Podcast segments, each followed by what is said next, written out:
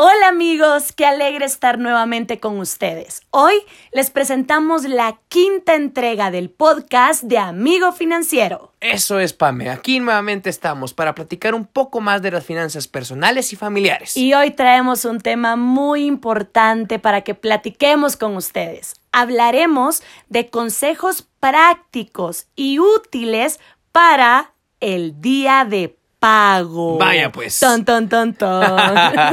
Qué buen tema.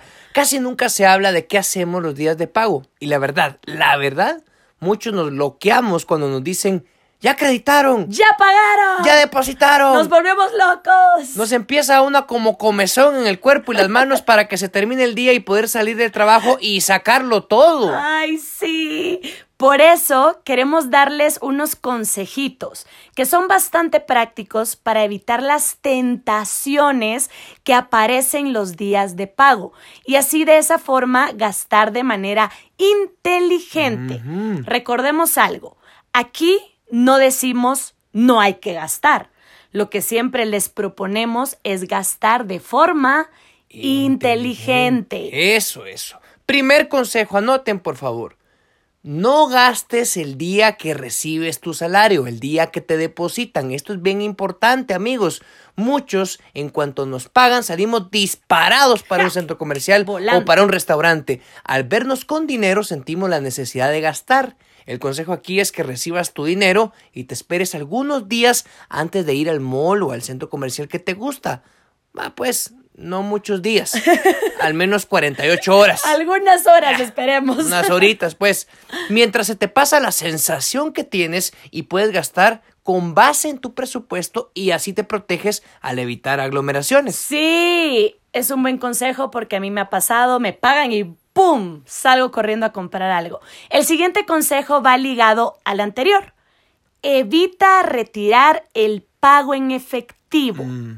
No saques el dinero en efectivo porque así es más fácil que te lo gastes. Se hace agua. Porque, por ejemplo, cuando tenés, cuando tenés tu billete de 100 quetzales, si no lo tocas, es un freno para gastar.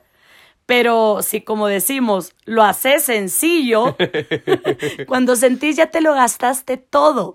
Esto es igual.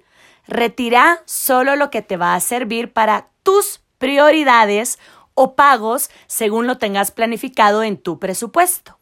Cuando te paguen, algo importante que debes hacer es revisar y ajustar tu presupuesto. Ese es nuestro tercer consejo. Revisar y ajustar te puede permitir sacarle más provecho a tu dinero. Si detectas un ajuste que te permita ahorrar, ese dinero podés ahorrarlo o utilizarlo para incrementar tu fondo de emergencia, por ejemplo. Exacto. Y desde el principio recuerden planear sus pagos. Este es nuestro cuarto consejo. Planea tus pagos. Debemos ser conscientes que parte del dinero que recibimos ya tiene destino, recibiendo y dando. Ya, ya tiene dueño. A esa parte del presupuesto le llamamos gastos fijos. No es buena idea ignorar los pagos y gastos que sí o sí tenemos mes a mes. Eso debe ser prioritario y con una buena planificación fácil de llevar a cabo. Por ejemplo, les voy a contar. Tengo una amiga y me encanta lo que hace. Escuchen esto. Ella hace sobres. En cada sobre lleva un letrero de identificación. Ajá. Por ejemplo, tiene un sobre que dice supermercado Ajá. o mercado. Otro, pago de casa. Otro dice pago de colegios. Aparece por ahí otro sobre que dice salud y medicamentos. Después uno que lleva la etiqueta transporte o gasolina. Después ahorros, servicios, luz, agua, celular y así se va. Y de esa forma no hay pierde, porque cada vez que toca echar mano al sobre que, corresponde, todo es más fácil. Ah, sí. O sea, te toca hacer algo que tiene que ver con los servicios de la casa, vas al que dice luz, agua, celular o cosas así. ¿verdad? más fácil. Es más fácil ir directo al que ya tiene algo destinado. Y relacionado a esa planeación de tus pagos viene nuestro siguiente consejo. Paga tus deudas. Paga tus deudas. Parece obvio, parece fácil, pero muchas veces ignoramos las deudas como si éstas fueran a desaparecer por arte de magia. Todo lo contrario, no pagarlas las aumenta y daña tu récord crediticio. Sobre ese tema se puede ver bastante en el número 4 de Amigo Financiero. En nuestro podcast número 4. Allí hay mucho de este tema. Todo lo relacionado con el historial financiero y crediticio lo vas a encontrar allí.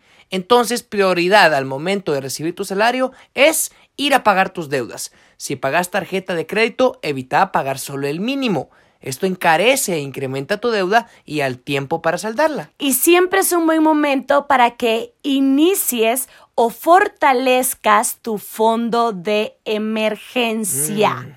Ese es el otro consejo. Ah, bueno. Pero el momento en el que recibes tu sueldo y revisas tu presupuesto es ideal, porque allí, viendo tu balance mensual, puedes decidir si es un momento de empezar a hacer tu fondo o si te queda un poco, un poquito más de dinero y puedes incrementarlo.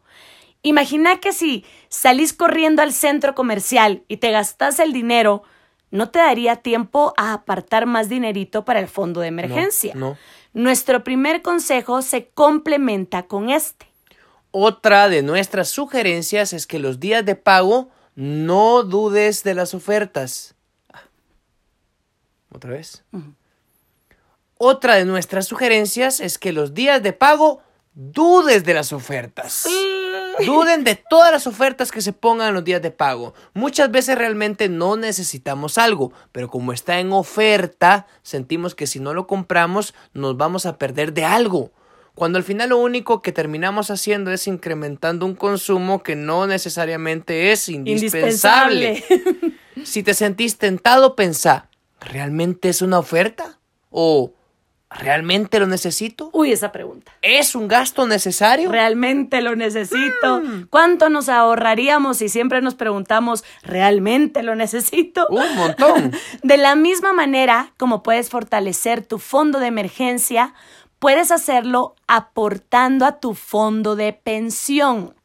Ambas cosas son válidas y aunque no lo hagas todos los meses, cuando lo puedas hacer siempre terminará siendo de utilidad para ti, para tu familia y para tus finanzas. Y aquí viene el último consejo, que sé que les va a encantar como a nosotros nos encanta. Nos encanta. Destinen un porcentaje de su dinero a la distracción y a la recreación. Porcentaje, ¿verdad? Porcentaje. No, no dice todo. O sea, es un gasto inteligente. Sí, eso. Esto es muy importante, más de lo que te imaginas para tu salud mental y emocional. Sí. Siempre cuando recibas tu salario, aparta un dinerito para la distracción, algo que vaya acorde a tus posibilidades, por supuesto. Todos debemos tener momentos de recreación, de relax, Sí. de distracción y de diversión. Si no, ¿para qué te mataste tanto trabajando si no tenés ese espacio para ti y para tu familia? Ay, sí, me encantó, me encantó ese último consejo y me encantó lo que dijiste, que esto aporta demasiado a la salud mental y emocional. ¿verdad? ayuda, ayuda. Pero bueno, amigos, les dejamos estos consejos para cuando sea el día de pago. Mm. Ton, ton, ton, ton. Como siempre, es nuestra intención que le saquen todo el jugo a su platita. Nos escuchamos a la próxima. Adiós, amigos. Adiós. Nos vemos en otro podcast de su amigo, financiero. financiero. Otro cierre, otro cierre. Pero que diga, nos oímos. Ah, va. Adiós, amigos. Adiós. Nos escuchamos en otro podcast de su... de su. Sí. Adiós, amigos. Adiós. Nos escuchamos en otro podcast de su Amigo financiero.